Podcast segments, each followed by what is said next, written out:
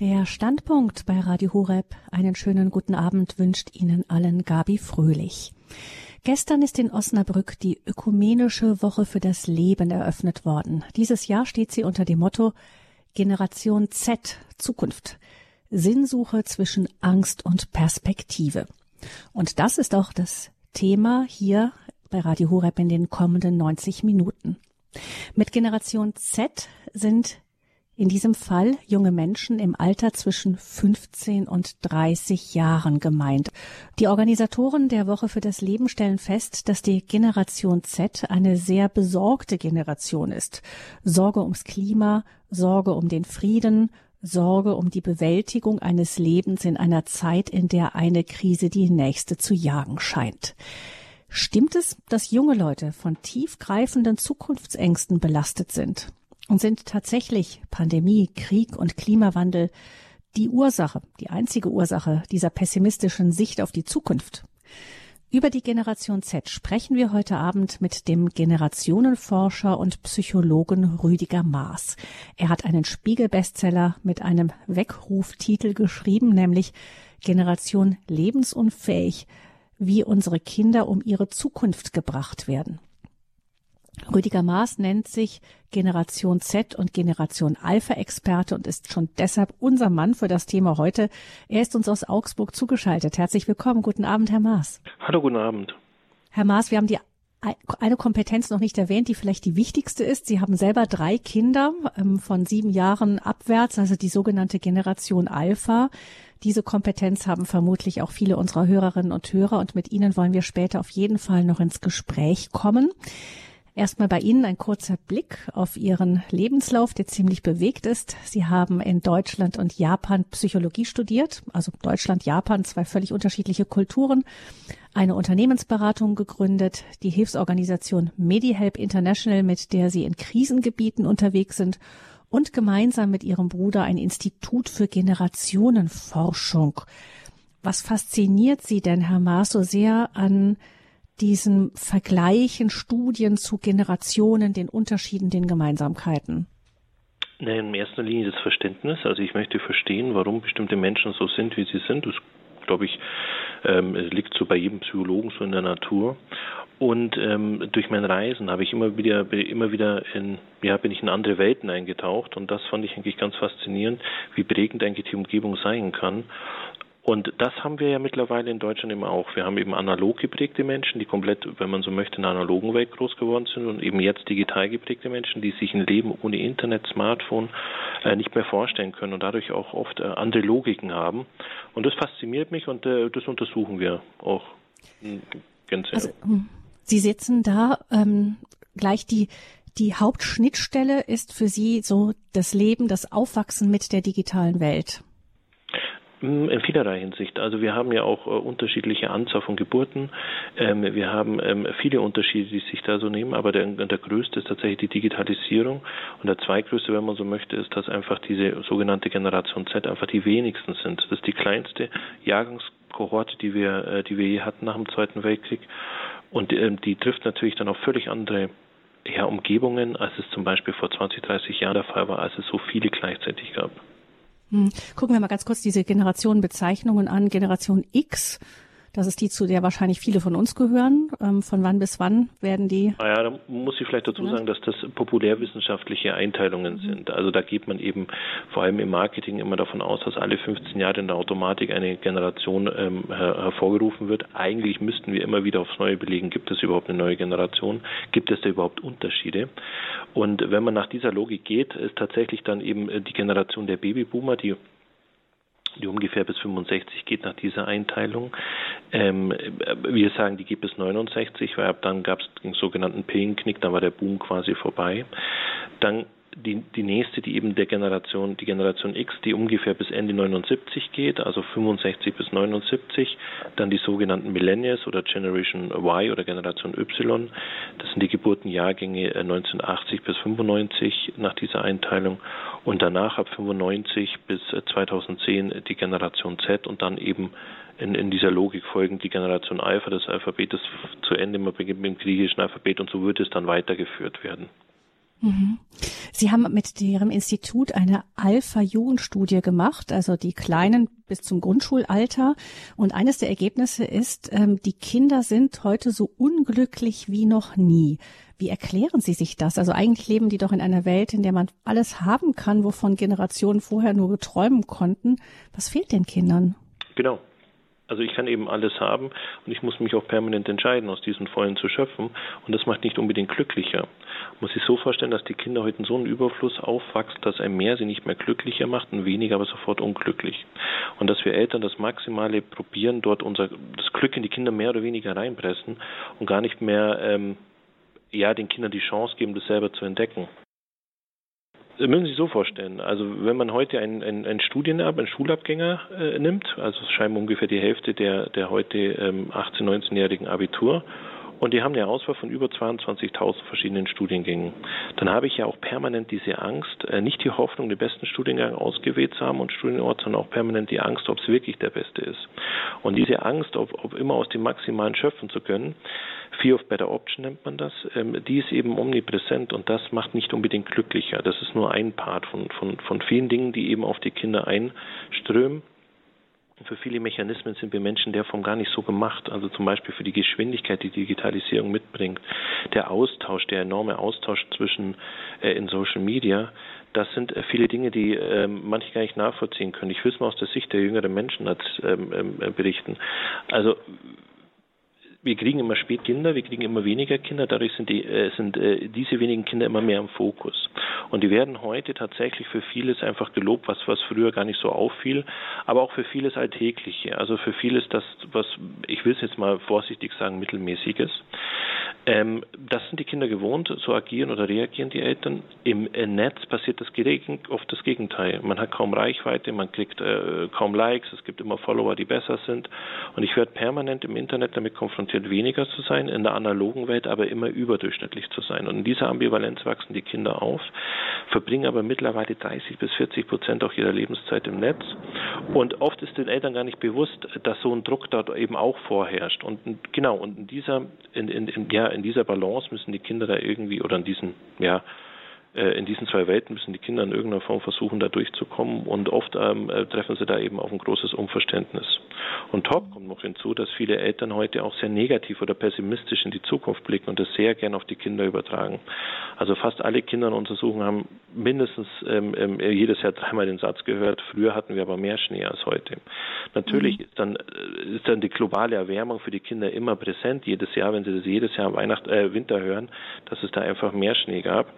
Und da müssten, glaube ich, wir, wir Eltern auf vieles äh, mehr achten, zum Beispiel da auch ja, vielleicht positiv darüber sprechen oder nicht immer, immer wieder diese, diese Dinge, was früher alles besser war, so vorleben und wie schlimm und grausam die Welt heute ist, da können Kinder keine, keine Hoffnung mehr schöpfen, wenn das, äh, wenn sie solche äh, Dinge jeden Tag hören.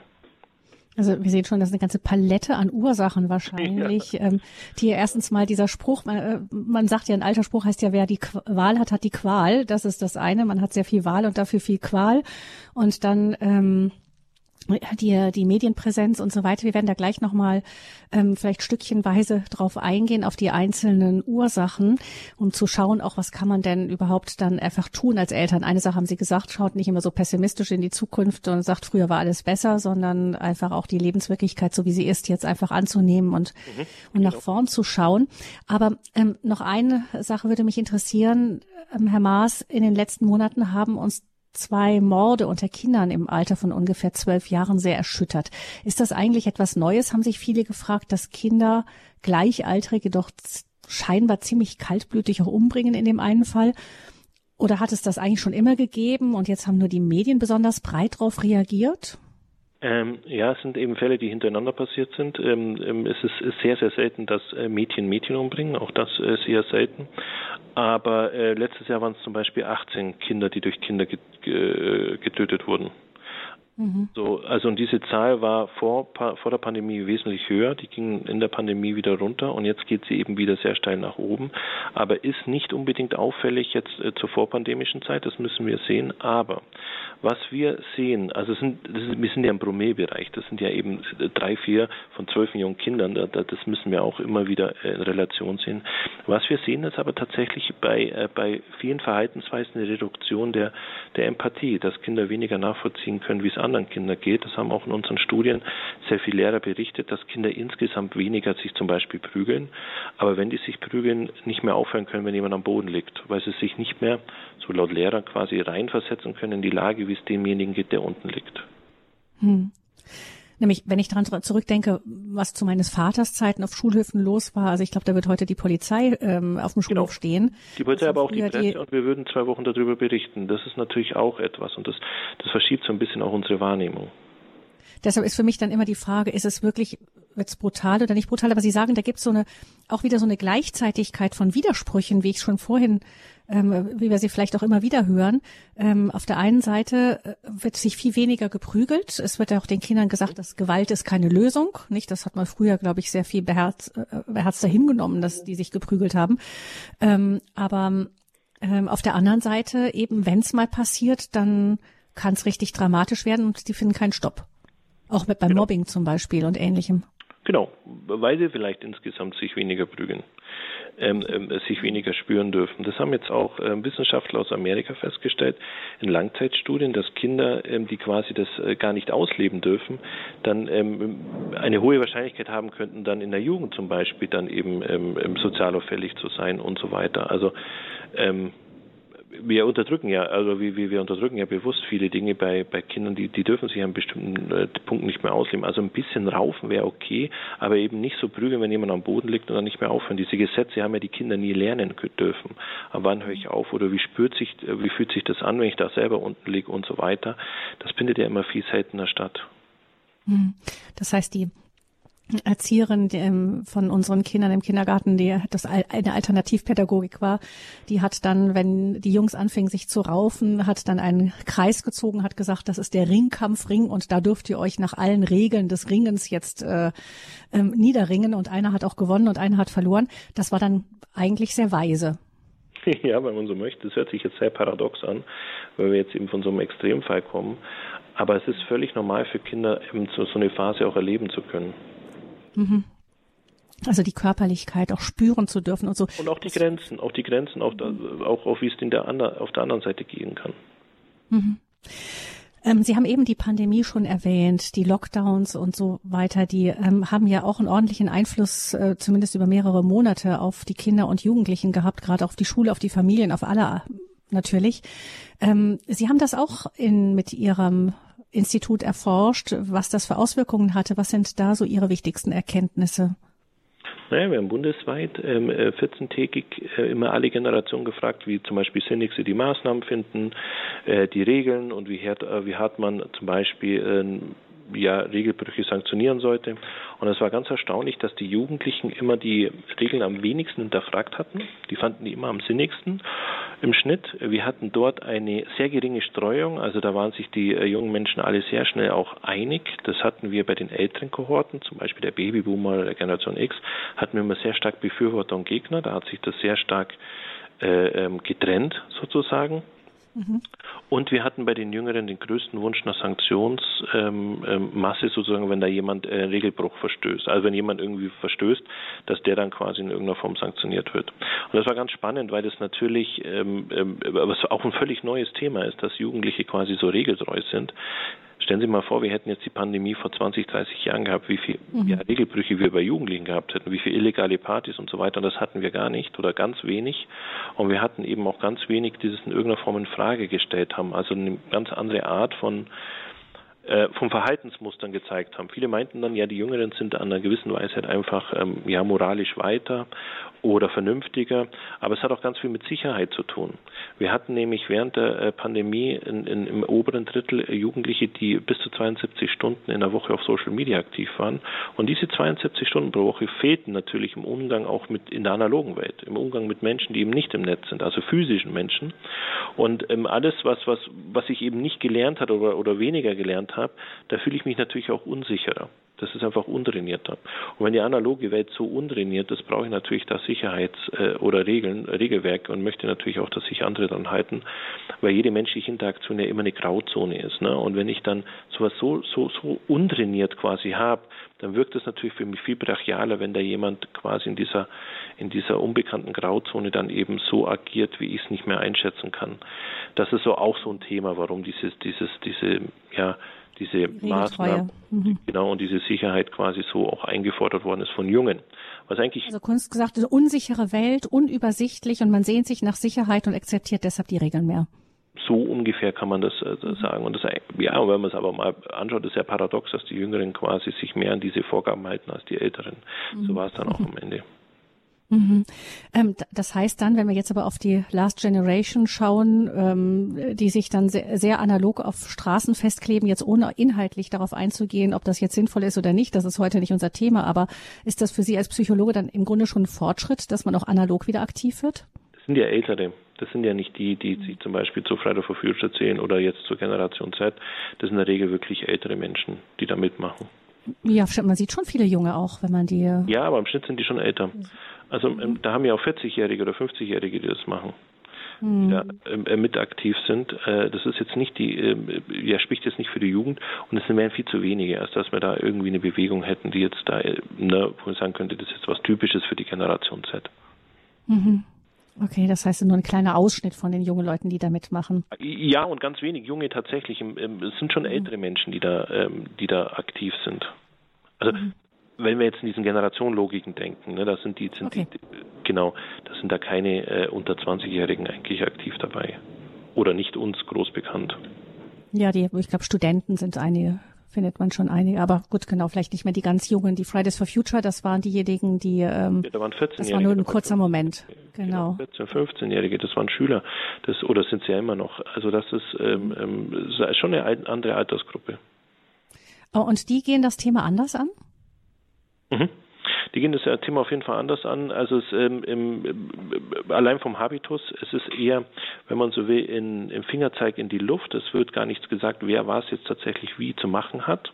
Es wird nichts eingefordert. Es wird also quasi, ähm, ähm, während die Last Generation ja eine Forderung macht. Also man könnte jetzt quasi das beenden, wenn man das und das macht äh, Friday for Future wüsste, würde ich jetzt, würde man nicht sofort wissen, was man machen könnte. Also jetzt als, als direkte Handlungsmaßnahmen, wenn Last Generation jetzt zum Beispiel oder zwei oder drei Bedingungen sagt, wenn die erfüllt sind, dann hören wir auf. Das, das macht ähm, macht Friday for Future in der Regel nicht. Und äh, Friday for Future hat in der Regel auch Eltern, die es okay finden, dass die Kinder das machen. Das ist schon ein Unterschied. Aber wir haben hier auch einen Altersunterschied, den, ich, mhm. äh, den wir auch berücksichtigen müssen. Das heißt, das ist dann die Generation, Z, die wir ja heute besonders im Blick haben, hier auch in der Sendung, ähm, die auch eben eher, das ist so ein Ausdruck dann von Pessimismus auch wieder, in dem, mit dem so in die Zukunft geguckt wird, wo man einfach ähm, sagt, wir sind dagegen, weil alles schlecht läuft, aber ohne dass es konkret wird? Ja, es sind mehrere Ebenen. Also mit dem Pessimismus mhm. und, und schlecht und so weiter, es sind mehrere Ebenen. Also es ist völlig normal, dass man in der Jugend eher erstmal gegen etwas ist. Das war, glaube ich, jede mhm. Jugendbewegung, äh, die, die wir so hatten. Wir müssen aber auch sehen auf der anderen Seite, dass wir immer liberaler werden und dass es immer weniger Punkte gibt, gegen die man auch sein kann in der Jugend. Was wir aber jetzt haben, ist eine Bewegung, äh, wenn man jetzt Friday for Future nimmt, die tatsächlich äh, ein Stück neu ist. Also es wird nicht direkt rebelliert, vor allem auch nicht direkt gegen die unmittelbaren äh, nächste Generation, jetzt zum Beispiel die Eltern. Wir haben auch keine Musik- oder Fashionbewegung heraus aus Friday for Future. Wir haben nicht einmal eine, eine Gegenbewegung der Jugend innerhalb, ähm, ne? also wir haben keine Anti-Friday for Future Bewegung. Das haben wir alles nicht. Wenn wir bei der letzten Generation schon Jugendliche haben, dann sagen, boah, da distanziere ich mich, finde ich nicht okay oder oder oder ähm, ähm oder überhaupt bei anderen Bewegungen, die wir auch davor, äh, davor hatten ist da Friday for Future schon nochmal anders gelagert äh, an der Stelle.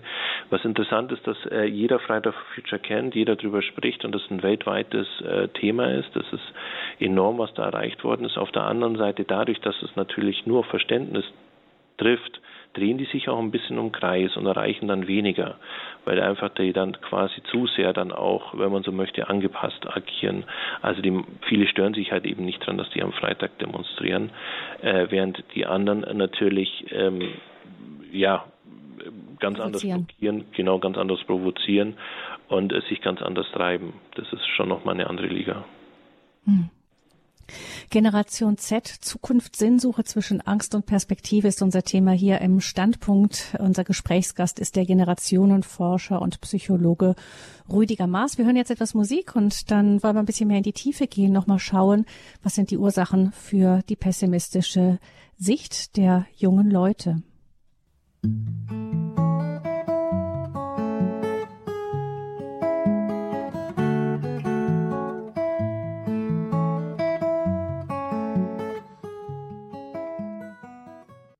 Sie haben eingeschaltet in der Standpunktsendung bei Radio Hureb. Gabi Fröhlich ist mein Name und mein Gesprächsgast ist Rüdiger Maas. Er ist Generationenforscher und Psychologe und wir sprechen mit ihm über das Thema Generation Z, Zukunft. Sinnsuche zwischen Angst und Perspektive. Das ist das Motto der Ökumenischen Woche für das Leben, die gestern eröffnet worden ist in Osnabrück die widmet sich und wir widmen uns heute ganz besonders der Generation Z, das heißt ähm, Jugendliche und junge Erwachsene, so Studentenalter unter 30, fünf, zwischen 15 und 30 Jahren.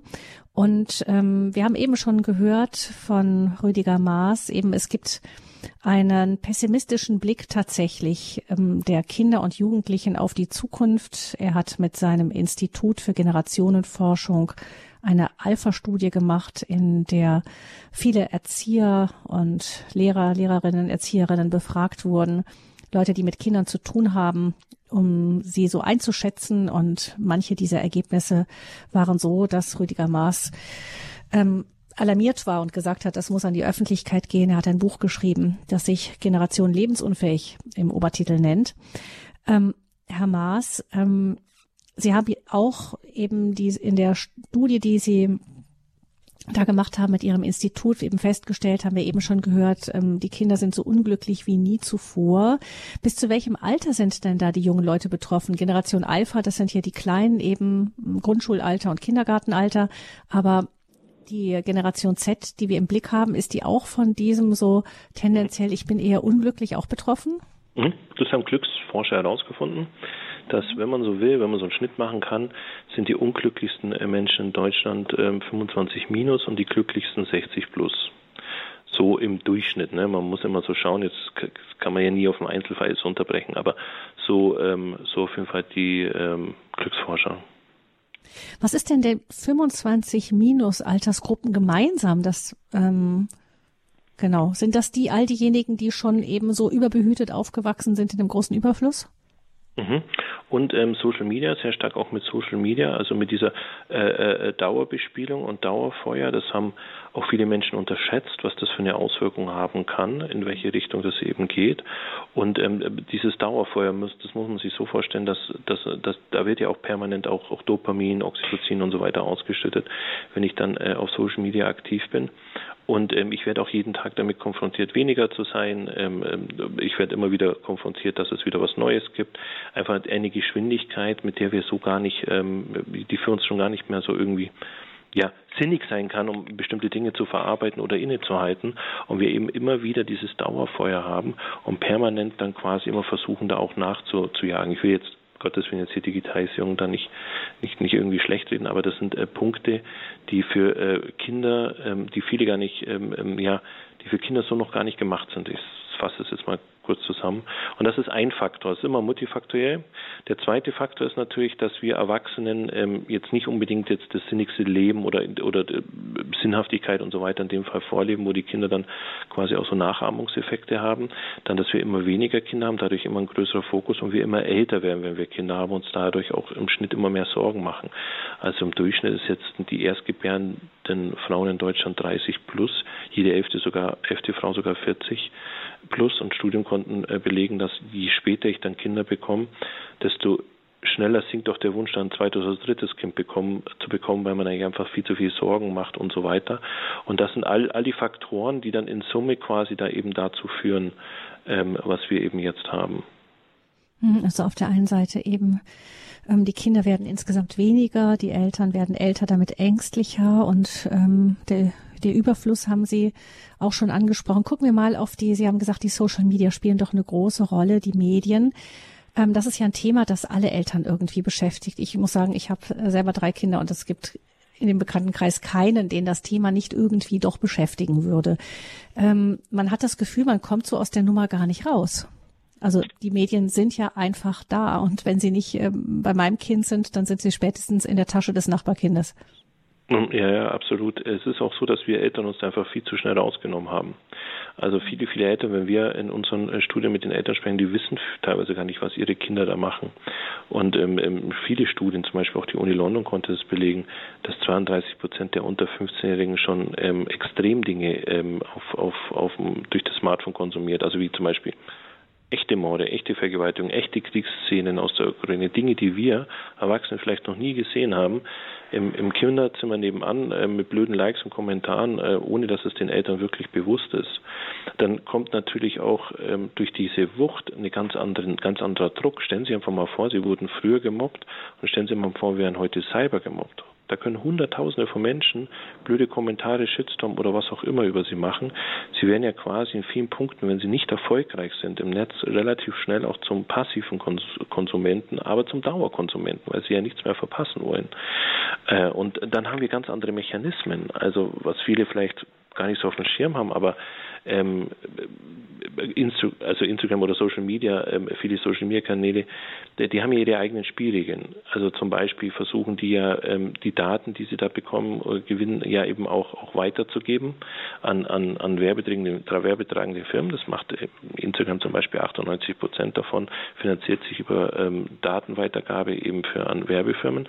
Und da versuche ich natürlich auch möglichst die Menschen im Mainstream zu halten, also im sozial erwünschten äh, Mittel, um dort auch die meisten der besten ähm, ja, ähm, ähm, Qualitätsdaten zu generieren. Da interessieren mich jetzt Randgruppen weniger. Das heißt also, man agiert dann auch mehr sozial erwünscht, um auch mehr äh, Likes zu bekommen oder größere Reichweite. Oder zum Beispiel, wenn ich mehr Haut zeige, ähm, ähm, dann, dann, dann werde ich öfters angezeigt. Mhm.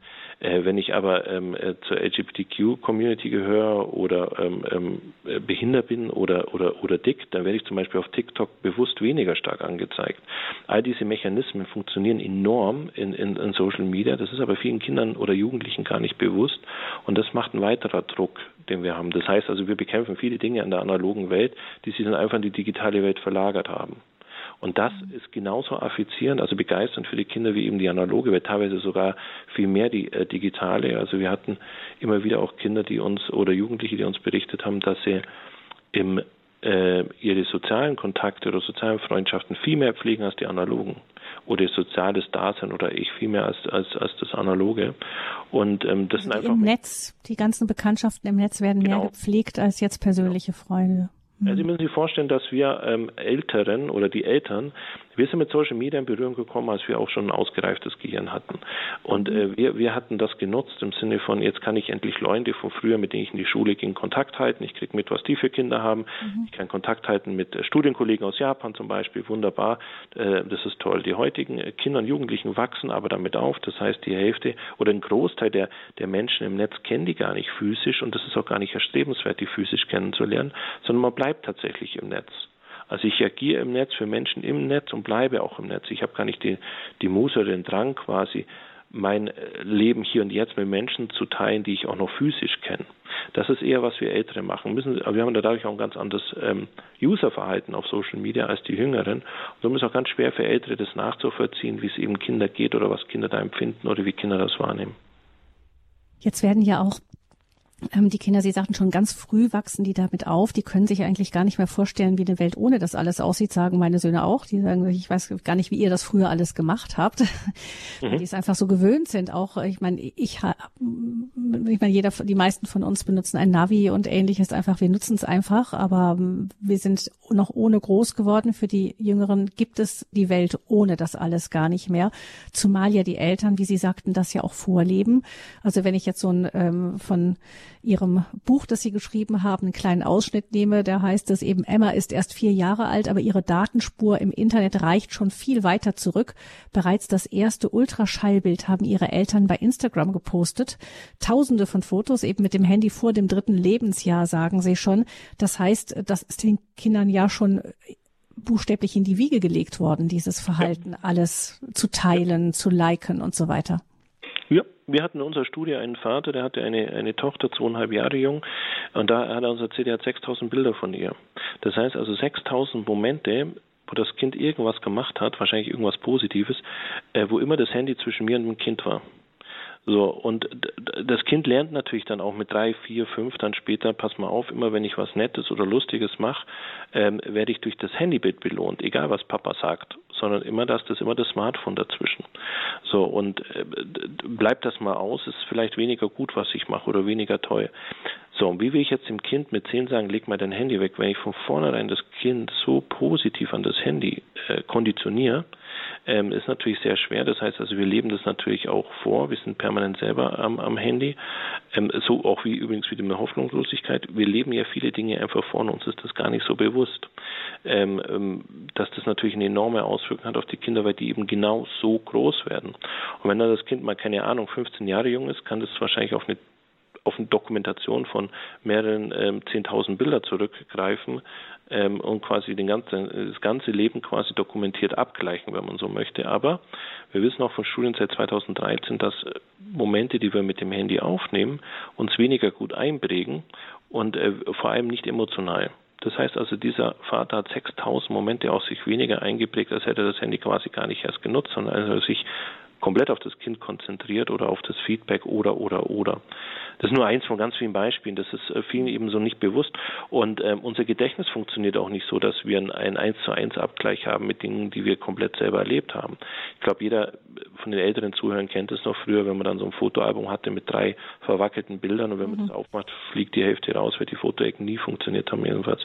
Äh, bei mhm. mir war das so. Und jetzt stellen Sie einfach mal vor, Sie könnten Ihr ganzes Leben abgleichen, weil Ihr Vater quasi jeden, jeden Tag, und zwar immer nur das Positive, fotografiert hat. Und jetzt ist Ihr Leben so grau und Sie schauen sich diese Bilder an ohne emotionalen Bezug, wo Sie aber immer lachen, dann erscheint es sein, dass Ihnen die Welt dann natürlich hier außen viel, viel grauer vorkommt oder sie immer gewohnt sind, dass das Handy in irgendeiner Form was mit positiven Belohnungen stimmt, sondern jedenfalls wachsen sie so auf.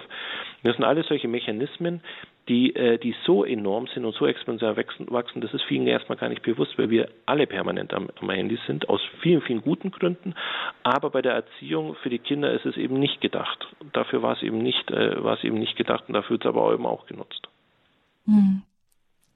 Was die Medien ja auch bewirken, ist, dass äh, man alles sofort gleich und ohne auch Anstrengung bekommen kann. Also Sie haben gesagt, eben da werden auch ähm, Dopamin im Gehirn ausgeschüttet, Glücksgefühle und die sind aber ganz leicht zu haben. Ähm, das wirkt sich ja auch dann auch wieder auf die analoge Welt aus. Ähm, viele Erzieher und äh, Lehrer ähm, sprechen davon, dass die, dass die Anstrengungsbereitschaft der Kinder auch sinkt oder die Konzentrationsfähigkeit länger dran zu bleiben. Genau, und on top kommen jetzt eben diese Eltern, also äh, oder die meisten Eltern, die ihren Kindern sehr viel abnehmen. Ein Großteil der Kinder wird heute in die Grundschule gefahren. Das heißt, ich muss gar nicht mehr laufen, dadurch ist der Ablöseprozess am Klassenzimmer. So, und ich muss ja auch den Schullanz nicht mehr tragen. Und ich muss viele Punkte einfach nicht mehr machen.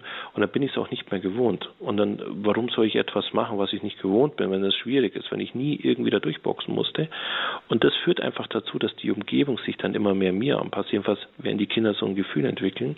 Und dann auch so eine Form von, ähm, so, so, so, sowas wie eine erlernte Hilflosigkeit, weil sie die Umgebung mal nicht anpassen kann. Das wird ja bestimmte Punkte geben, wo es eben nicht möglich ist, wo die Eltern zum Beispiel nicht intervenieren können.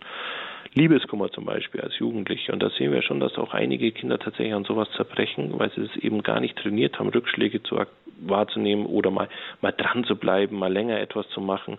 Und wenn ich eine so enorme Auswahl habe, dann muss ich das nicht mehr. Ich muss ja heute als Kind nicht mal eine Serie komplett anschauen, sondern ich kann immer die Lieblingsfolge anschauen und die kann ich im Hier und Jetzt anschauen.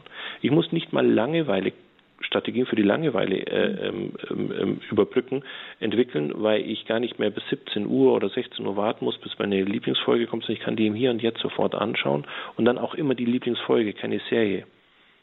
Also mhm. vielleicht lerne ich dann nie, dass Lies Holgersson irgendwann mal irgendwo war, sondern ich schaue immer nur diese gleiche Folge an. Das sind nur eine Beisp einige Beispiele, die, die äh, ähm, ja viele Forscher äh, jetzt beobachtet haben, dass solche Dinge eben stattfinden. Und wir müssen immer schauen, was hat das für eine Auswirkung, was kann das für eine Auswirkung haben.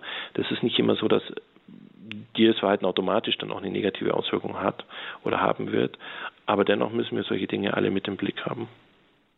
Also da ist auf der einen Seite eine Überbehütung durch die Eltern, die die Kinder mhm. nicht mehr ähm, ja auch im, im Haushalt mithelfen, strukturiert und so weiter. Das ist ja, hat ja auch sehr stark abgenommen. Tatsächlich, klar, ich meine, hier wohnt kaum noch jemand auf einem Bauernhof und muss ähm, parallel zum Haushalt noch ähm, einen Stall schwingen und anderes mehr.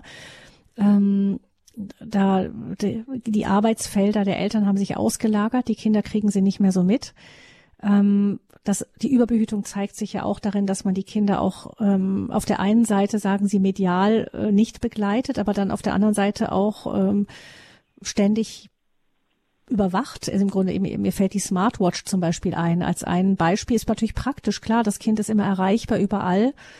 Ähm, viele haben das und sagen sich, ja, dann kann ich mein Kind ähm, auch laufen lassen, dann kann ich es aber überall auch erreichen und ihm sagen, jetzt ist es Zeit, nach Hause zu kommen oder ich kann gucken, wo steckt mhm. mhm. Ähm, weil wir auch immer mehr Ängste haben. Was passiert mit unseren Kindern? Was ist da? Und ähm, so befriedigen wir auch unsere Ängste. Und das wirkt sich natürlich auch wieder auf die Kinder aus, ne? wenn Kinder eben auch weniger dürfen. Hm.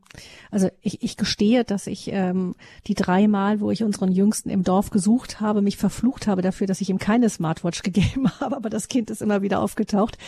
Aber ähm, genau, das ist die eine, die eine Geschichte. Das andere ist, ähm, aber man sagt auch, dass Kinder, äh, die Eltern die ihre Kinder oft auch überfordern, indem sie sie schon sehr früh auch mitsprechen lassen ja. in Dingen, die ihnen ähm, ja, der Klassiker ist, das Kind kommt in Sommerkleidung im Winter in den Kindergarten und anderes mehr, wo die Eltern dann sagen, ja, ich möchte mein Kind aber mitreden lassen, das soll für sich selber entscheiden dürfen. Also das, genau, dieses Begegnen auf Augenhöhe, da muss man einfach sagen, wenn das Kind vier, fünf Jahre jung ist äh, und ich jetzt zum Beispiel 40, äh, dann äh, sind da einfach 36 Jahre Unterschied. Ich kann quasi jetzt nicht wie ein Vierjähriger und der Vierjährige nicht wie ein 30-Jähriger sprechen. Vielen Eltern ist gar nicht bewusst, dass Kinder in einem Kleinkindalter noch gar nicht den ja noch gar nicht abschätzen können, die ähm, was die Reichweite abschätzen können, was denn da passiert. Und wenn Kinder jetzt zum Beispiel im Winter sagen, ich möchte aber mein Lieblingskleid anziehen, dann passieren mehrere Dinge. Das berichten auch viele Erzieher und Erzieherinnen, dass ähm, entweder haben die Eltern die Geduld nicht mehr, die müssen die arbeiten, müssen bestimmte Dinge machen, nehmen dann quasi die Winterkleidung mit und sagen der Erzieherin, pass mal auf, ich habe es nicht geschafft, könntest du, das machen, hier ist das Kind jetzt in dem Sommerkleid. Das passiert. Oder, naja, wenn das Kind muss ja äh, die Persönlichkeit ausreifen, so die Idee der Eltern, ähm, also kann es von vornherein auch ähm, da, damit konfrontiert werden, dass es eben auch kalt ist, so lernt es das quasi. Was natürlich ein Unsinn ist, weil Kinder in, in, in dem Alter quasi das so noch nicht abschätzen können. Wir sehen aber haben auch in unseren Studien gesehen, dass Kinder immer mehr mitentscheiden dürfen, zum Beispiel, wo geht es in Urlaub, wie schaut das Kinderzimmer aus, was willst du anziehen und die Kinder vielleicht erst drei, drei oder vier Jahre jung sind und noch gar nicht abschätzen können. Also diese Antworten dann auch immer sehr randomisiert, also zu zufällig tatsächlich sind. Die Eltern nehmen die Ends und sagen, du wolltest doch jetzt das, also sei doch auch zufrieden, als, als wenn das Kind es tatsächlich in dem Alter schon abschätzen kann. Ähm, das, das häuft sich ähm, in, in vielen Punkten und vielen Eltern ist gar nicht bewusst, dass das für Kinder unglaublich anstrengend ist, den ganzen Tag entscheiden zu müssen, weil die Eltern diese Entscheidung entlehnen. Und da kommt etwas ganz Interessantes. Unter dieser Überprotektionierung findet tatsächlich dann eine enorme Vernachlässigung statt mhm. weil ich auch, auch meine, meinen Erziehungsauftrag dadurch auch sehr stark vernachlässigt. Und ähm, ja, viele Eltern haben uns dann auch berichtet, sie wollen ja eigentlich auch gar nicht mehr Eltern im klassischen Sinne sein, sondern beste Freunde, ähm, ähm, ja, oder Fans oder Berater ihrer Kinder, aber oder auf eben tatsächlich auf Augenhöhe dem begegnen, eben nicht mehr so ein Abgrenzungsobjekt, wie, wie sie eben Eltern sind, sein, ähm, die finden das auch sogar richtig. Mir ist gar nicht bewusst, dass Kinder immer wieder beste Freunde haben, aber eben tatsächlich nur eine, eine Mutter oder einen Vater. Hm, die, und was würden Sie sagen, was ist da der, was, welchen Unterschied sollte das ausmachen, dass man Vater und Mutter ist gegenüber Brater und besten Freunden? Naja, wir müssen schon unsere Kinder darauf hinweisen, wenn es gefährlich wird. Wir müssen sagen, wo es, einfach zu viel wird. Wir müssen dann auch einfach mal äh, auch Grenzen aufweisen. Das ist eben auch ganz wichtig, dass Kinder auch Grenzen lernen oder auch jetzt in dem Fall, wenn das im Sommerkleid im Winter kommt, dann einfach sagen, nein, das, das ist an der Stelle jetzt nicht okay. Man kann es natürlich erklären und, und so weiter, aber man kann auch dann irgendwann mal sagen, stopp, jetzt sind bestimmte Rahmenbedingungen einfach gegeben. Jetzt musst du natürlich auch das, das ähm, dich dementsprechend warm anziehen. Das ist ja unsere Aufgabe. Wir können jetzt ein Kind nicht bei Minusgramm im Sommerkleid rausschicken. So auch wenn das das Kind unbedingt will. So, ähm, wir geben dem ja auch keinen Alkohol, wenn es unbedingt will, oder lassen das Auto fahren. Also da gibt es eben bestimmte Grenzen, die wir tatsächlich wahrnehmen und manchmal hat man das Gefühl, das machen die Eltern nicht. Die, die, die denken, wenn die Kind, wenn das Kind das möchte, dann, dann ist das Kind schon so erwachsen oder so reif. Also das sehe ich, äh, haben mir immer wieder viele viele äh, Eltern berichtet, also ähm, auch bei jugendlichen Kindern, die dann sagen, jetzt mein, meine Tochter kam und die möchte sich ab jetzt nur noch vegan ernähren und die Eltern, mein Kind ist komplett reflektiert, deswegen koche ich ab jetzt vegan. Das ist erstmal alles okay, aber es führt ja dazu, dass immer die Kinder die Konzepte in die Familie bringen und die Eltern sich den Kindern anpassen. Und das passiert in ganz, ganz vielen äh, Positionen und da berichten viele Unternehmer später, dass dass diese Kinder von vornherein auch im, im Unterricht auf, äh, Entschuldigung, Unterricht, im, in der Arbeit auf Augenhöhe mitsprechen, schon am ersten Arbeitstag oder schon beim Forschungsgespräch mitentscheiden wollen, wie irgendwas besser oder anders geht und sich erst gar nie, ne, nie gelernt, quasi sich so richtig anzupassen. Das können so Folgen sein, ähm, was dann viele immer sagen, ähm, als, als, als selbstbewusst dann im ersten Moment einschätzen, aber im zweiten dann merken, dass die Frustrationstoleranz so gering ist, dass wenn uns beide Spiele gut abbrechen, dass es gar kein Selbstbewusstsein sein kann, sondern einfach tatsächlich etwas stark antrainiertes, und zwar, dass ich immer entscheiden kann, wie etwas läuft, weil ich die Konzepte quasi reinbringe. Ich habe es ein bisschen ausgeholt, aber, aber das, das, das sind ja. solche, solche Folgen, die da äh, entstehen können. Wir werden das ähm, da gleich die Einladung unserer Hörerinnen und Hörer, das vertiefen morgen in der Lebenshilfe. Da geht es im Elternkurs dann um selbstbewusst, aber wenig belastbar, wie wir unsere Kinder wirklich stärken können. Ähm, falls Sie das vertiefen möchten, dann herzliche Einladung zur Lebenshilfe morgen um 10 Uhr. Ähm, Herr Maas, Sie sind ja selber ähm, Vater dreifach mit Kindern, die noch jünger sind. Wie versuchen Sie denn auch persönlich oder was raten Sie Eltern, ähm, die Kinder in diese Welt, die ja nun anders ist als die, in der wir groß geworden sind, gesund hineinzuführen? Ähm, dem, dem, also ich will ja niemandem vorstellen, wie er seine Kinder zu erziehen mhm. aber was, was ich mache, ist einfach, ähm, man kann sich ja mal zurückerinnern, was einem selber als Kind gut getan hat und gut war. Ob das sinnig war, dass die Eltern immer dabei waren oder ob das auch mal okay ist, sich an vielen Punkten zurückzunehmen. Zum Beispiel jetzt zu meinem Kindergeburtstag ist das wirklich sinnig, dass die Eltern, wo Kinder zusammenkommen im gleichen Alter, alles vorgeben, die Spiele geben, ähm, alle Kinder, die zu Besuch kommen, mit Geschenken beglücken, dass sie wieder mit Geschenken einkommen. Ist das das Ziel oder lasse kann ich die Kinder einfach da auch mal alleine in einem geschützten Rahmen von mir aus, aber alleine auch mal spielen oder agieren lassen? Ähm, das würde ich ganz gut finden. Also Kinder tatsächlich auch viele Dinge selber entdecken und dann vielleicht Dinge auch ähm, äh, Kinder für Dinge loben, die tatsächlich auch lobenswert sind, wo, wo wir wirklich das Gefühl haben, dass das sinnig ist und nicht in der Automatik immer, weil das natürlich dann auch äh, äh, Kinder dann auch mitbekommen ähm, an, an vielen Punkten. Also da vielleicht mit so einem gesunden Menschenverstand wieder versuchen. So inflationär zu loben sozusagen. Ja, genau. Und etwa 90 Prozent der Eltern äh, googeln heute zum Beispiel alle Unwegsamkeiten ihrer Kinder äh, äh und 90 Prozent, die das machen, das hat die Uni Zürich festgestellt, gehen davon aus, dass die Google-Treffer gar nicht stimmen müssen. Auch da, dann könnte ich es doch einfach gleich sein lassen und mich tatsächlich auf das Kind einlassen. Ähm, tatsächlich auch mal Handy wirklich mal bewusst äh, auf die Seite legen und sich äh, auf das Kind äh, einlassen und da etwas machen. Ähm, kindgerecht auf, auf der einen Seite und kindgerecht ist für mich nicht, dass ein Kind mit drei eben mitentscheiden kann, was es zu machen hat äh, was die Eltern zu machen haben. Was machen haben. Mhm. Das heißt, die Kinder mitnehmen, in der analogen Welt auch Alternativen bieten. Genau. Ich würde auch die digitale Welt nie verteufeln. Ganz im Gegenteil. Ich würde mich damit viel, viel mehr beschäftigen. Ähm, was machen die Kinder? Als Eltern. Die, mhm. Ja, die Eltern, die sollten mhm. schon auch wissen, was ihre Kinder da machen, ohne Kinder zu stalken, sondern einfach, was bedeutet ein TikTok? Warum ist denn da ein durchschnittlicher Jugendlicher in Deutschland zwei Stunden drauf, schaut sich 20 Sekunden Videos an, mit den Kindern drüber sprechen, was finden sie toll, was finden sie da weniger toll, also sich damit beschäftigen und die analoge Welt gleichzeitig viel interessanter zu machen.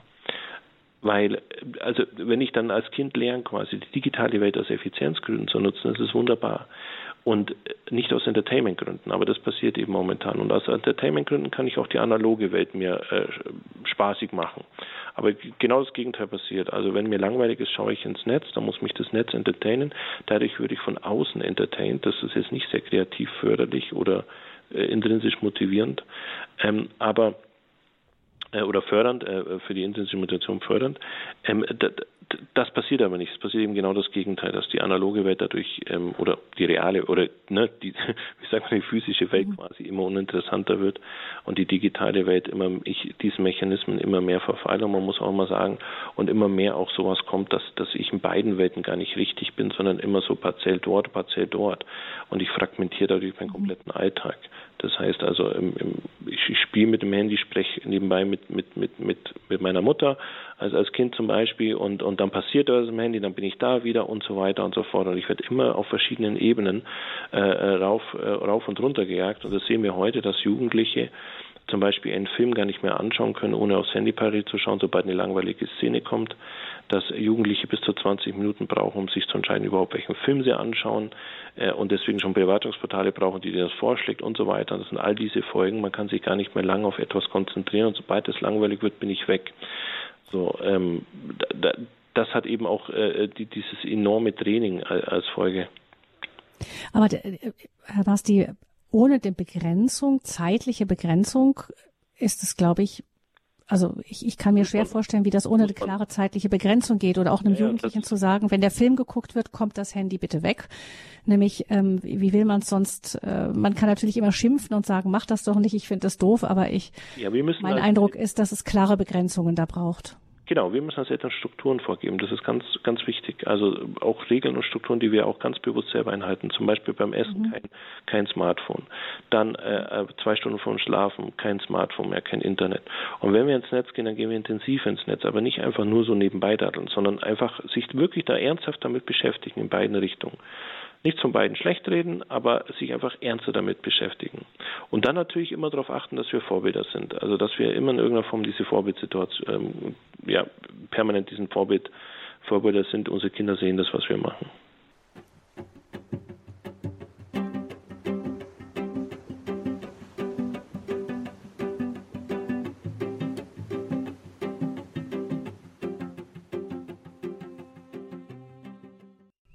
Die Generation Z steht im Mittelpunkt der Standpunktsendung hier bei Radio Horeb, sowie auch ist äh, als Motto in der ökumenischen Woche für das Leben, die gestern begonnen hat.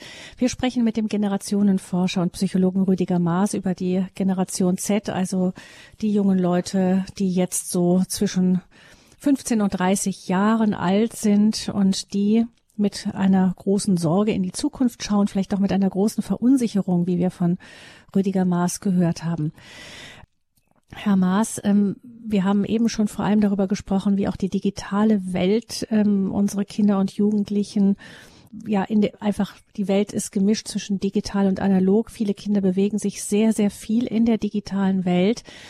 Jetzt hat natürlich ähm, diese die Maßnahmen, die Anti-Corona-Maßnahmen mit ihren Lockdowns haben diesen Trend natürlich noch weiter verschärft. Ähm, Sie haben sich ja auch als mit Ihren Studien damit beschäftigt, was diese Pandemie für Auslöser hatte. Sie haben gesagt, das eine, was Sie festgestellt haben, ist, dass die äh, jungen Leute erstaunlich äh, Maßnahmen positiv eingestellt waren. Aber ähm, was haben denn diese ganzen Lockdowns, die Kontaktverbote, hm, dass viele zu Hause sein, das zu Hause lernen, was haben, was hat das für Auswirkungen gehabt? Enorm. Also da, dadurch waren die Kinder noch länger in der digitalen Welt. Äh, die Eltern hatten noch mehr Sorgen und so hat das Ganze wie so ein Brenn, also hat das Ganze nochmal verstärkt oder verschärft äh, an, an vielen Stellen. Die äh, Homeschooling oder die digitalen Unterricht hat dazu dafür gesorgt, dass äh, Schüler, die sehr gut sind, ähm, tatsächlich dann ähm, noch besser an manchen Punkten auch lernen konnten und Schüler, die sich sehr schwer taten, noch schwerer taten. Also da hatten wir eine große Schere, die auseinanderging. Also zum Beispiel eifrige Schüler konnten dann zu Hause dann weiter lernen ähm, ähm, oder oder oder. Ähm, vor allem in so in der Grundschule, wo es eben eben, wo man eher so heterogene Klassen hat, ist es tatsächlich ähm, zu einer größeren Spanne gekommen und viele, viele weitere Punkte. Also wenn ich äh, schreiben lerne durch meine Eltern, ist es natürlich auch nicht unbedingt förderlich, weil die es ja erstmal gar nicht gelernt haben, wie man das macht. Äh, all diese Dinge äh, werden, werden uns noch lange begleiten. Auch auch das Studium, viele, viele Jugendliche oder Studenten haben gesagt, dass sie das überhaupt nicht gut fanden, ähm, digitalen Unterricht oder digitales Studium, ähm, kein Austausch mit Kommilitonen, dadurch auch weniger diskutiert, eine wenige, eine andere Form vom Studium erlebt, was zu, bei vielen dazu geführt haben, erstmal nach dem Bachelor aufzuhören und zu arbeiten und zu sagen, ich warte bis alles vorbei ist, bevor ich meinen Master mache, dadurch auch eine andere Lücke haben im Studium und so weiter. Also es hat ähm, in vielen Punkten äh, Auswirkungen ähm, auf die Jugendlichen. Es war für die Jugendlichen jetzt nicht unbedingt förderlicher oder ähm, ja die analoge Welt ähm, spannender machender, ganz im Gegenteil, sondern man hat die ja quasi dazu verdonnert und ähm, dass sie in der digitalen Welt sind, beziehungsweise noch mehr verstärkt, dass sie jetzt genau was Richtiges machen, nämlich sich digital zu, äh, zu treffen oder digital zu kommunizieren. Das war ja genau das, was eben auch sozial erwünscht war in der Zeit. Hm. Dass die Tatsache, dass jetzt auch politisch schon zurückgerudert wird und gesagt wird, ähm, Schulschließungen bei den jüngeren Kindergartenschließungen waren eigentlich nicht wirklich notwendig, wird das wahrgenommen von der Generation, dass die dann sagen, man hat uns hier echt ein paar Jahre geklaut oder ja. Monate?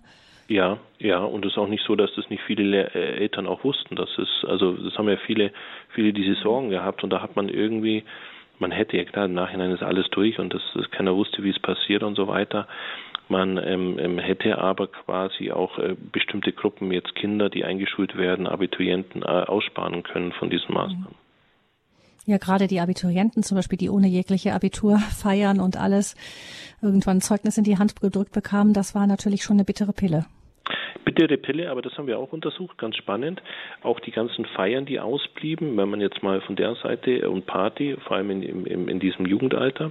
Wir haben ältere Menschen befragt und jüngere, wie schlimm sie denn das fanden. Also wir haben die älteren Menschen befragt, wie schlimm sie das fanden, dass die Jüngeren das nicht konnten und die Jüngeren selber. Und das war ganz interessant, dass die Älteren das viel, viel schlimmer bewertet haben als die Jüngeren selber die haben diesen, diesen Verzicht oder so gar nicht so extrem wahrgenommen, wie es die Älteren quasi gesehen haben. Aber auch hier wieder, wenn ich das dann jeden Tag vorgespielt bekomme, wie viel ich verpasst habe, dann glaube ich auch irgendwann, dass ich sehr viel verpasst habe. Hm. Ähm, von nach der Pandemie kam der Krieg. Ähm, welche Auswirkungen hat der Krieg in der Ukraine auf ähm, das, die Befindlichkeit der jüngeren Generation? Also in unseren Studien haben wir gezeigt, dass der am Anfang enorm war, aber dann wieder zurückging und bei den Älteren quasi die Auswirkung viel schlimmer war. Also wenn man das jetzt so merken darf. Also die Älteren hatten sich viel mehr Sorgen gemacht, die Jüngeren ganz am Anfang sehr stark, die haben das sehr stark auch mitbekommen, vor allem weil auf Social Media da auch sehr viele ähm, ähm, ja auch Influencer aus der Ukraine sehr stark auch darüber berichtet haben. Und das ging dann aber auch ganz, ja, irgendwann wieder in so einen normalen Alltag äh, äh, über bei den Jüngeren, während die Älteren sich heute immer noch sehr stark Sorgen machen. Also man gewöhnt man sich an dieses Beschießen mit negativen Nachrichten irgendwann? Naja, zumindest ist es einfach auch viel schnelllebiger geworden. Man erfährt halt einfach auch weltweit, was eben gerade passiert. Und ähm, ja, der Gewöhnungseffekt bedeutet eigentlich Negativity Bias, so nennen wir das, dass, dass wir insgesamt eine Verschiebung der Wahrnehmung bekommen. Das heißt, selbst wenn wir die gleiche Anzahl von positiven Nachrichten wie negativen ähm, konsumieren würden, würden die negativen in der Intensität immer immer übersteigen, also immer immer den positiven, ähm, ähm, ja, würden immer diesen Effekt übersteigen. Das heißt, wir müssten tatsächlich viel mehr Positives äh, ähm, konsumieren, um das auszugleichen, was wir negativ konsumieren, oder auch ab und zu einfach mal gar nichts konsumieren, tatsächlich einfach mal am Wochenende nichts konsumieren, damit wir zumindest dann in irgendeiner Form wieder einen Ausgleich schaffen. Das passiert aber eben nicht, und deswegen kriegen wir auch permanent ein Dauerfeuer mit Negativnachrichten. Und das lässt uns dann auch so die, die Welt wahrnehmen. Und das, äh, die Jungen wachsen ja quasi damit auf. Die werden äh, weltweit befeuert, was da eben gerade passiert. Ähm, dass die Erde bald ähm, gar nicht mehr existiert, auch das kriegen die jeden Tag gespiegelt. Und da bleibt natürlich immer irgendwas hängen. Hm. Ist es nicht so, dass auch gerade bei vielen Jüngeren das so ist, dass die da irgendwie dann keine Lust mehr darauf haben, ständig diese äh, schweren Nachrichten sich reinzuziehen und einfach nur viel Klamauk, Unterhaltung konsumieren? Oder beides, oder man, man, man geht in den Wald und nennt das Waldbaden. Also unglaublich, es gibt einen Begriff dafür, dass ich in den mhm. Wald gehe ohne Smartphone. Äh, was, glaube ich, für die Eltern einfach ein völlig normaler Spaziergang wäre, ist dann, wird dann schon zelebriert als, als Waldbaden. Ähm, ähm, aber auch solche Dinge, ja. Mhm. Vielleicht nochmal einen Blick, wenn Sie als Generationenforscher hm, nochmal gucken, auch die Interaktion zwischen den Generationen. Wir stellen ja schon fest, dass schon all die Generation der Eltern manchmal Schwierigkeiten hat, mit den Jüngeren so mitzukommen. Wie ist das denn ähm, bei der noch Generation davor, also die Großelterngeneration? Ähm, können einfach Großeltern und äh, Enkel noch kommunizieren, wenn die Welten so unglaublich verschieden sind, in denen sie leben und aufgewachsen sind? Ähm, ja, aber es ist so, dass wenn die Großeltern über ihren Erfahrungsschatz sprechen, dass kein Adoption, also dass, dass die Jüngeren damit gar nichts mehr anfangen können, die können das nicht anwenden. Also wenn die Großeltern erklären, ähm, wie früher alles war oder wie sie aufgewachsen sind, dann ist es nicht mehr übertragbar auf die Jüngeren heute, während als die Großeltern Kinder waren, die schon Großeltern hatten, wo etwas übertragbar war, wo ich die Tipps und Tricks mitnehmen konnte, weil beide in der linearen analogen Welt quasi auch groß geworden sind, da war das schon noch möglich. Das ist heute in vielen Punkten nicht mehr möglich. An der Stelle natürlich können wir miteinander kommunizieren und so weiter. Nur ist das, der Erfahrungsschatz der Großeltern für die Jüngeren einfach nicht mehr so übertragbar. Das, das müssen wir wissen. Da ist viel, viel Wissen und viel Erfahrung wird bei den Jüngeren eher so als Museumswissen oder als interessant, aber dann nicht für mich nutzbar abge, abgespeichert. Hm. Gucken wir nochmal Herr Maas, Sie haben eben schon ganz besonders den, den Vorbildcharakter der Eltern auch ähm, genannt. Und da frage ich mich auch eben jetzt nicht nur, was das, äh, was die mediale Welt angeht an sich, sondern auch die Auswirkungen, die das hat, auch auf unser Arbeitsleben, auf unser, äh, auf unseren Alltag, auch als Erwachsene, als Eltern. Viele von uns arbeiten eben im Homeoffice inzwischen auch oft oder durch in Zeiten, als die, ähm, die Corona-Einschränkungen waren, ging es auch nicht anders teilweise. Da waren und jetzt aber auch weiterhin arbeitet man ganz gern zu Hause. Aber das bedeutet ja auch, dass so diese Trennung, dass der klare Rhythmus im Tag zwischen Arbeitszeit und ähm, Freizeit und so, das geht ja alles, ich denke auch schon in der Elterngeneration drunter und drüber, oder? Ja, also viele Kinder haben auch berichtet, dass sie zum Beispiel gerne in die Kita gehen. Man vermutet, dass es dort deswegen ist, weil sie dort eben klare Strukturen haben im Kindergarten oft, die die Eltern daheim gar nicht mehr leisten können. Das gibt es tatsächlich. Und Langzeitstudien ähm, haben, haben ähm, in England haben fest ähm, feststellen können, dass wenn Kinder einen unstrukturierten Ablauf haben, also zu unregelmäßigen Zeiten ins Bett gehen äh, oder insgesamt einen unregelmäßigen Tagesablauf haben, dass es eine hohe Korrelation gibt mit ähm, sozialen Auffälligkeiten im Jugendalter. Also es ist schon wichtig, den Kindern einen Rhythmus zu geben, ähm, bestimmte Rahmenbedingungen immer wieder gleich zu machen. Das gibt auch den Kindern eine große Sicherheit. Homeoffice war natürlich ähm, ich konnte mir nie vorstellen, wie jemand, der äh, kleine Kinder hat, Homeoffice äh, oder, oder Homeschooling gleichzeitig mal, wie das gehen soll. Das, das funktioniert nicht, das ist für Kinder gar nicht so nachvollziehbar. Die Eltern sind da und dass man dann so ist, man müsste dann tatsächlich auch in einen abgesperrten Raum gehen können und so weiter. Also es ist ganz schwierig und tatsächlich auch, ähm, wenn ich dann abends noch mal eine E-Mail schaue oder da noch mal, dann bin ich ja auch wieder äh, an den digitalen Geräten. Da muss man immer schauen, wie, wie nehmen das die Kinder wahr und wie mache ich das. Wir haben aber auch in, in, in Studien festgestellt, festgestellt, dass ähm, zum Beispiel Eltern, die neu mit diesem Thema, mit dem Remote-Arbeiten konfrontiert worden sind, im ersten Moment auch dann Randzeiten genutzt haben. Das heißt, wenn die Kinder im Bett sind, dann wurde gearbeitet oder bevor die Kinder aufstehen. Also was natürlich auch für den für, das, für einen selber, für den Arbeitsrhythmus natürlich auch fatal ist auf Dauer. Mhm. Ja, das heißt, diese, je mehr die Kinder in, höre ich das richtig raus, in der jüngeren Kindheit einen klaren Rhythmus bekommen, und auch ähm, Menschen, die ihnen auch analog äh, in der realen Welt zugewandt sind, wirklich, desto mehr Sicherheit nehmen sie mit, auch in die Zukunft hinein, auch die, sich sicher zu bewegen, auch in der, in der Welt. Ja, genau. Und es ja, beziehungsweise ist, wenn, wenn, wenn es eben strukturiert vor, äh, bestimmte Dinge strukturiert vorgegeben ist, dann sind auch bestimmte Regeln einfach von nachvollziehbar für die Kinder. Man kann sie auch bis zu bestimmten Punkten anpassen und die Kinder können auch einen Rhythmus haben, dass sie jetzt ähm, wenn sie zum Beispiel in die Schule wollen, wenn sie dann vernünftig ins Bett gegangen sind, dass sie dann einfach nicht übermüdet sind und so weiter und so fort. Das zieht sich ja immer weiter zurück, äh, auch wenn Eltern immer zu viele Ausnahmen zulassen oder immer wieder dann doch auf die Bedürfnisse eingehen, die jetzt, ähm, ähm, die jetzt keine Bedürfnisse sind, sondern tatsächlich Wünsche. Das ist vielen gar nicht mehr bewusst. Dann passiert es eben genau das, was ich auch vorhin beschrieben habe, dass sich die Umgebung ja immer mehr dann anpasst und ich das immer mehr gewohnt bin. Also wenn ich jetzt als Kind zu spät komme, dann heißt es wahrscheinlich nicht mehr die, die Frage der, der, der, der Lehrerin oder des Lehrers, äh, warum kamst du denn zu spät, sondern warum sind deine Eltern zu spät losgefahren. So, das heißt also, man übernimmt ja auch immer mehr Verantwortungsräume der Kinder äh, und die lernen das dann immer weniger, damit auch äh, selber äh, agieren zu müssen. Mhm. Abnehmen, den Kindern das Abnehmen, die Kinder ähm, auf der anderen Seite vieles abnehmen, keine klare Struktur zu geben, auf den, schon in der Kindheit. Dann gibt es auch noch die, ähm, die Versuchung der Eltern, das hat jetzt wieder mit den Medien zu tun, ist auch ein Kind einfach mal ähm, wenn man mal kurz einen Zeitraum braucht, vielleicht weil man eben ein Telefonat für die Arbeit hat oder so, dann zu sagen, komm, dann darfst du jetzt mal hier gerade kurz was ähm, ähm, spielen am, am Tablet oder ähm, ich setze dich mal kurz vor einen Film. Also ich meine, schon in unserer Generation wurden die Kinder vielleicht teilweise vom Fernseher geparkt, aber heute, heute ist das ja noch sehr, sehr, sehr viel näher dran, nicht? Dass man, man hat, hat etwas dabei, auch jetzt, wenn man im Restaurant, Im Restaurant sitzt und. Im Restaurant, genau. Ja, genau. Ich auf dem Tablet, wenn die Kinder ungeduldig sind und man muss sich dann fragen, ähm, muss ich tatsächlich in so ein Restaurant gehen, wo Kinder nicht laut sein dürfen, wo Kinder nicht Kinder sein dürfen?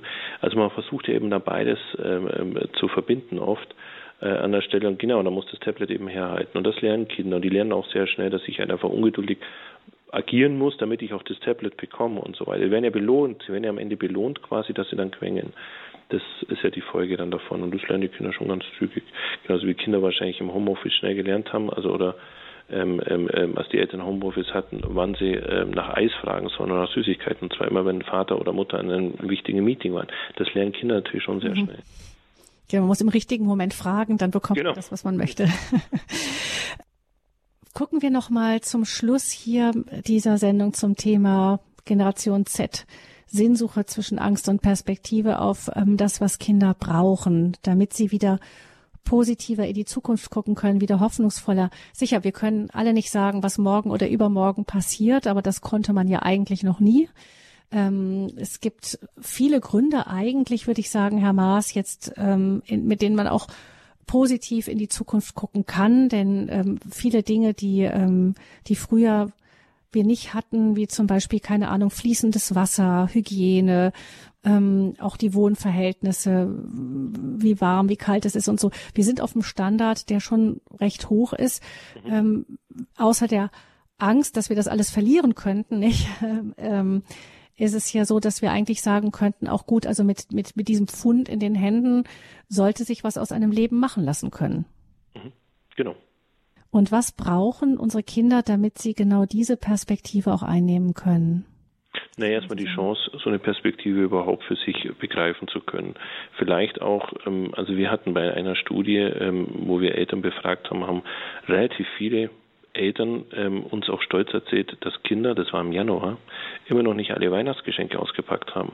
Aber da denke ich mir, das ist doch spätestens der Zeitpunkt, dass es zu viel ist dass die Kinder es nicht mehr überschauen können.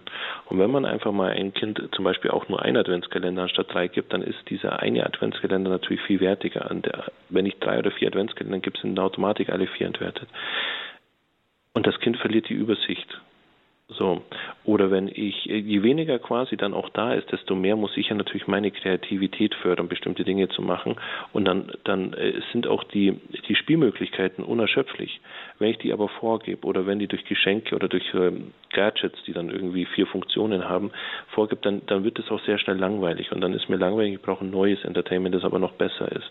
Und da habe ich immer dieses Gefühl, eben nicht mehr glücklich zu sein. Wir sollten uns vielleicht nur auf, auf, auf bestimmtere Dinge nochmal reduzieren und dann vielleicht da mehr Qualität, mehr Zeit investieren, anstatt eben zu viel äh, und zu überschüttend.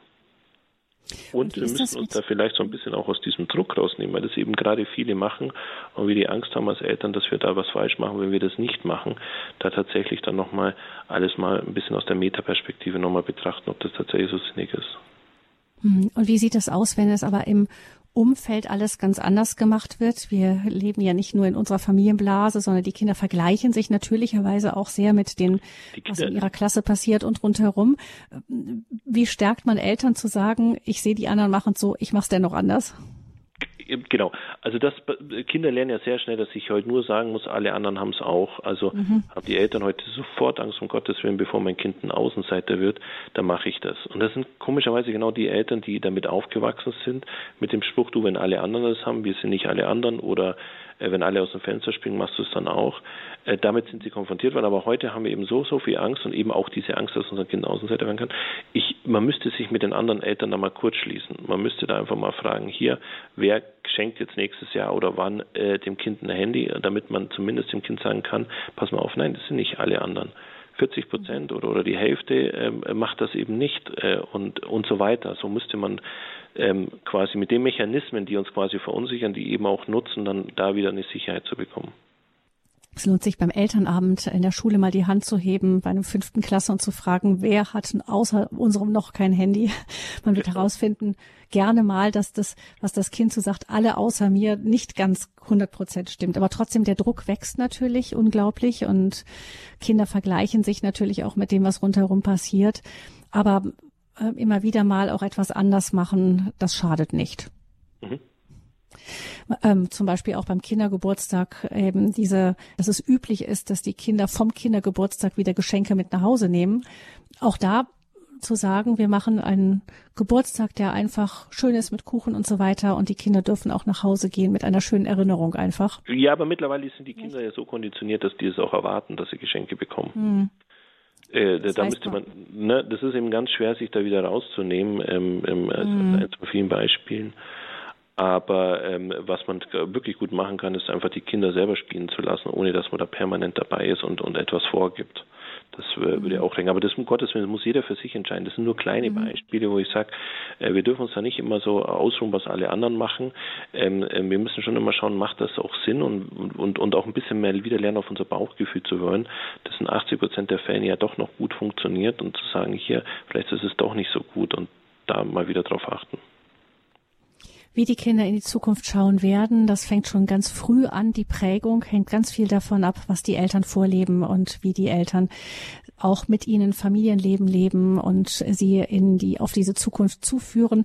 Vielen Dank, Rüdiger Maas, dass Sie uns als Psychologe und Generationenforscher dazu einiges mitgegeben haben zum Thema Generation Z, Sinnsuche zwischen Angst und Perspektive. Vielen, vielen herzlichen Dank. Sie können, liebe Hörerinnen und Hörer, diese Sendung gerne im Internet nachhören unter äh, der Rubrik Standpunkt dann in der Mediathek von Radio Horeb. Kann auch gerne weiterempfohlen werden. Gabi Fröhlich verabschiedet sich von Ihnen. Ihnen alles Gute und Rüdiger Maas, auch Ihnen vielen herzlichen Dank für diese anderthalb Stunden mit der Generation Z, die Einblicke, die Sie uns gegeben haben und vielleicht auch den ein oder anderen Tritt, den Sie uns als Eltern gegeben haben, damit unsere Kinder wieder hoffnungsvoller in die Zukunft gucken können. Vielen herzlichen Dank. Alles Gute Ihnen für Ihre Arbeit. Danke.